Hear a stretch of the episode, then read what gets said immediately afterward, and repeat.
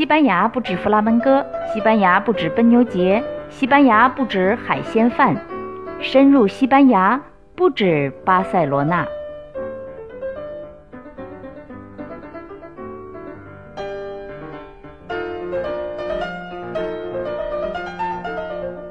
好啦，又一期不止巴塞罗那。你好，我是吴蕊。我这里啊，先要更正一个概念。上期节目里我说到埃及的卢克索，说它是法老时代底比斯王朝的古都，什么什么的，这是个错误概念啊。底比斯就是现在的卢克索，一直是上埃及的九朝古都。咱不能把古都称王朝，这是一个错误啊。当然，我犯的错多了去了。这个呢，只是一个不关痛痒的。纠正极好，我是这么想的啊。我还犯过有过心灵创伤的错呢。我来跟你说说啊，我刚到西班牙的时候啊，不会西班牙语，那时候年轻啊，什么都不怕。刚来的那个夏天，带大卫就带我走亲访友，无论走哪儿见谁，人家都说欧拉哇巴。欧拉大家知道就是打招呼，哇巴就是美女的意思。哎，我那时候在国内。咱们还那个时候没有习惯说见到女孩叫美女呀，呃，无论是朋友之间呢，陌生人之间呢都没有。比如你在餐馆，现在就是叫服务员美女或者帅哥，但那个时候叫服务员或者小伙子什么的。可能最近这十年吧，才出现了美女啊、帅哥啊这样的叫法。我在西班牙那个时候一听大家都叫我哇巴，哎呀，我心里大乐。我自己分析啊。他们可能没怎么见过东方人，那时候巴塞罗那的中国人还不多，而且基本上都是开饭店的或者是杂货店的，像我那种走亲访友啊、街上乱窜的不多，所以他们就觉得我这样的就是美女了。我是心里这么想的，我很得意了一阵子，而且突然觉得自己确实是挺哇吧。问题是走亲访友多了，再加上我的西班牙语日渐长进，听懂的越来越多，我发现。结果谁都是哇吧，两三岁拖鼻涕的小孩哇吧，八九十岁拄拐杖的老奶奶哇吧，多胖多矮都哇吧。哎呀，我就不兴奋了，我就很受伤。原来哇吧就是说说打个招呼，不是真的哇吧。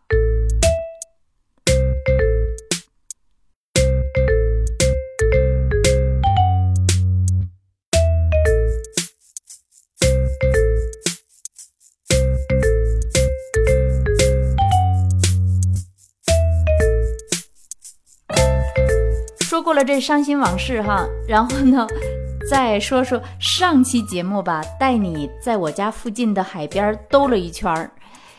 我呢也是借着那样的一个题目呢，想把今年夏天就过去了。结果呢，大家都对那个裸体海滩感兴趣，说你再说说再说说。看来这夏天暂时还过不去，那我就再说说萨拉瓦黑野生野长的海滩。咱们现在开始就叫它野海滩吧。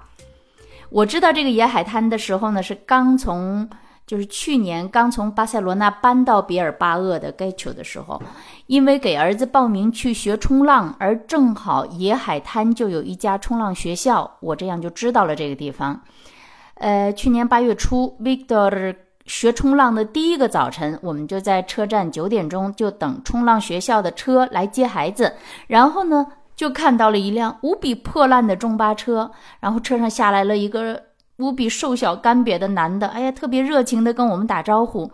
就这样，就算暗号对上了，对上我就让 Victor 上了车。车开走了以后呢，我站在车站那儿，觉得一片茫然。突然就想，这个人会不会是人贩子啊？还好中午就把孩子给我送回来了。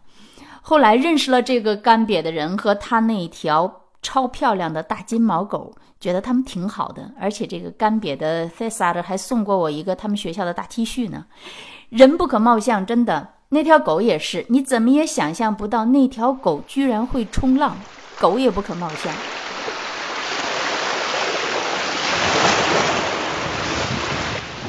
既然知道了这个野海滩，我们三口就在一个周六就去了。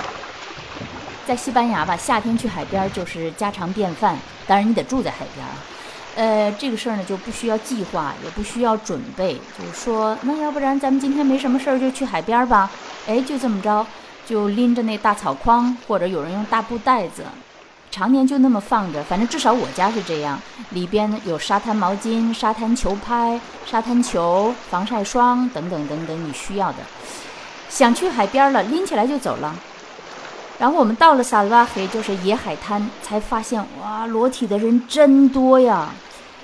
我也是算过走过不少地方，可是真的是第一次看到那么多的裸体的人，我眼睛都长了。这个海滩的特别之处是裸体的男的特别多，而且我是第一次看到三五个朋友一起全裸着在海滩上，从这边散步到那边，聊得可起劲儿了。我呢就想，他们这些老朋友平时应该都是穿着衣服在酒吧里聊的吧？这样脱了衣服也可以聊吗？我要是跟朋友这么裸对着，一定会笑出声来，而且完全不好意思，而且完全想象不出那种可能性来。我呢是比较喜欢穿着衣服跟朋友聊的。我和大卫都是嘴很欠的人呢，看见了就要说，不说会死。于是啊，我们去野海滩，这就成了一大乐趣。实际上看得多了吧，就见怪不怪了。你到了这个裸体海滩，也不会眼睛长长的了。呃，他们就这样三五成群的晃荡着走过来，有的时候你也不把他们当风景了。哎，这时候你可能会问说：你们俩走来走去扯淡的时候，儿子在哪儿啊？儿子在海边捉小虾和小螃蟹。等我们要回家的时候呢，他再把这些小生物给放回大海。所以，一般的儿子的捕捞行动一开始，我们俩就也开始打球、散步、瞎扯。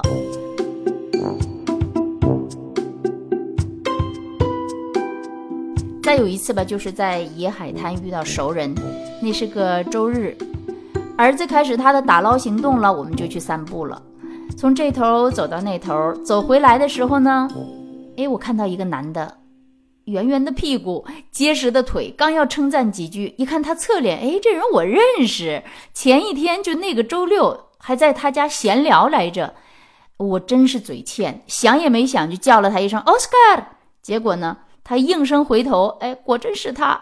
他这一回头，我就后悔死了，他全裸着。于是我就心里叮嘱自己万千遍，说只看他眼睛哦，就就盯他眼睛。我们又假装热乎的聊了一会儿，至少我是假装热乎的，因为实际上彼时彼刻我是挺紧张的，因为我一直心里在叮嘱自己说盯他眼睛啊，别乱看。我确实整个过程都是只看了他的眼睛。比我更搞笑的是，大卫他除了泳裤，当时还穿着一件防晒服，而且他看起来比我还紧张，笑的都挺不自然的。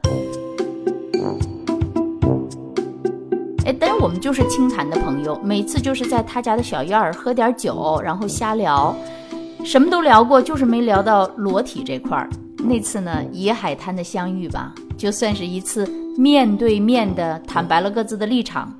本来我的立场就是你爱裸就裸，我爱看就看，谁也别管谁。哎，但是真的遇到熟人了，这个立场就站不住了。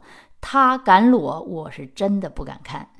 你想想，你昨天还和一个朋友。咱们说这朋友无论是男的女的啊，昨天还和这个朋友一起穿着衣服吃饭，然后今天他就裸着跟你相见，怎么能不尴尬呢？虽然说看多不怪吧，但是还是有印象深刻的场景。比如说有一次吧，就看见两男两女，不知道是不是两对夫妻或者是男女朋友啊。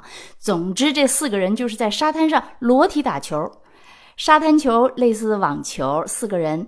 个人一个球拍打的挺特别热火，反正我是被深深的吸引了。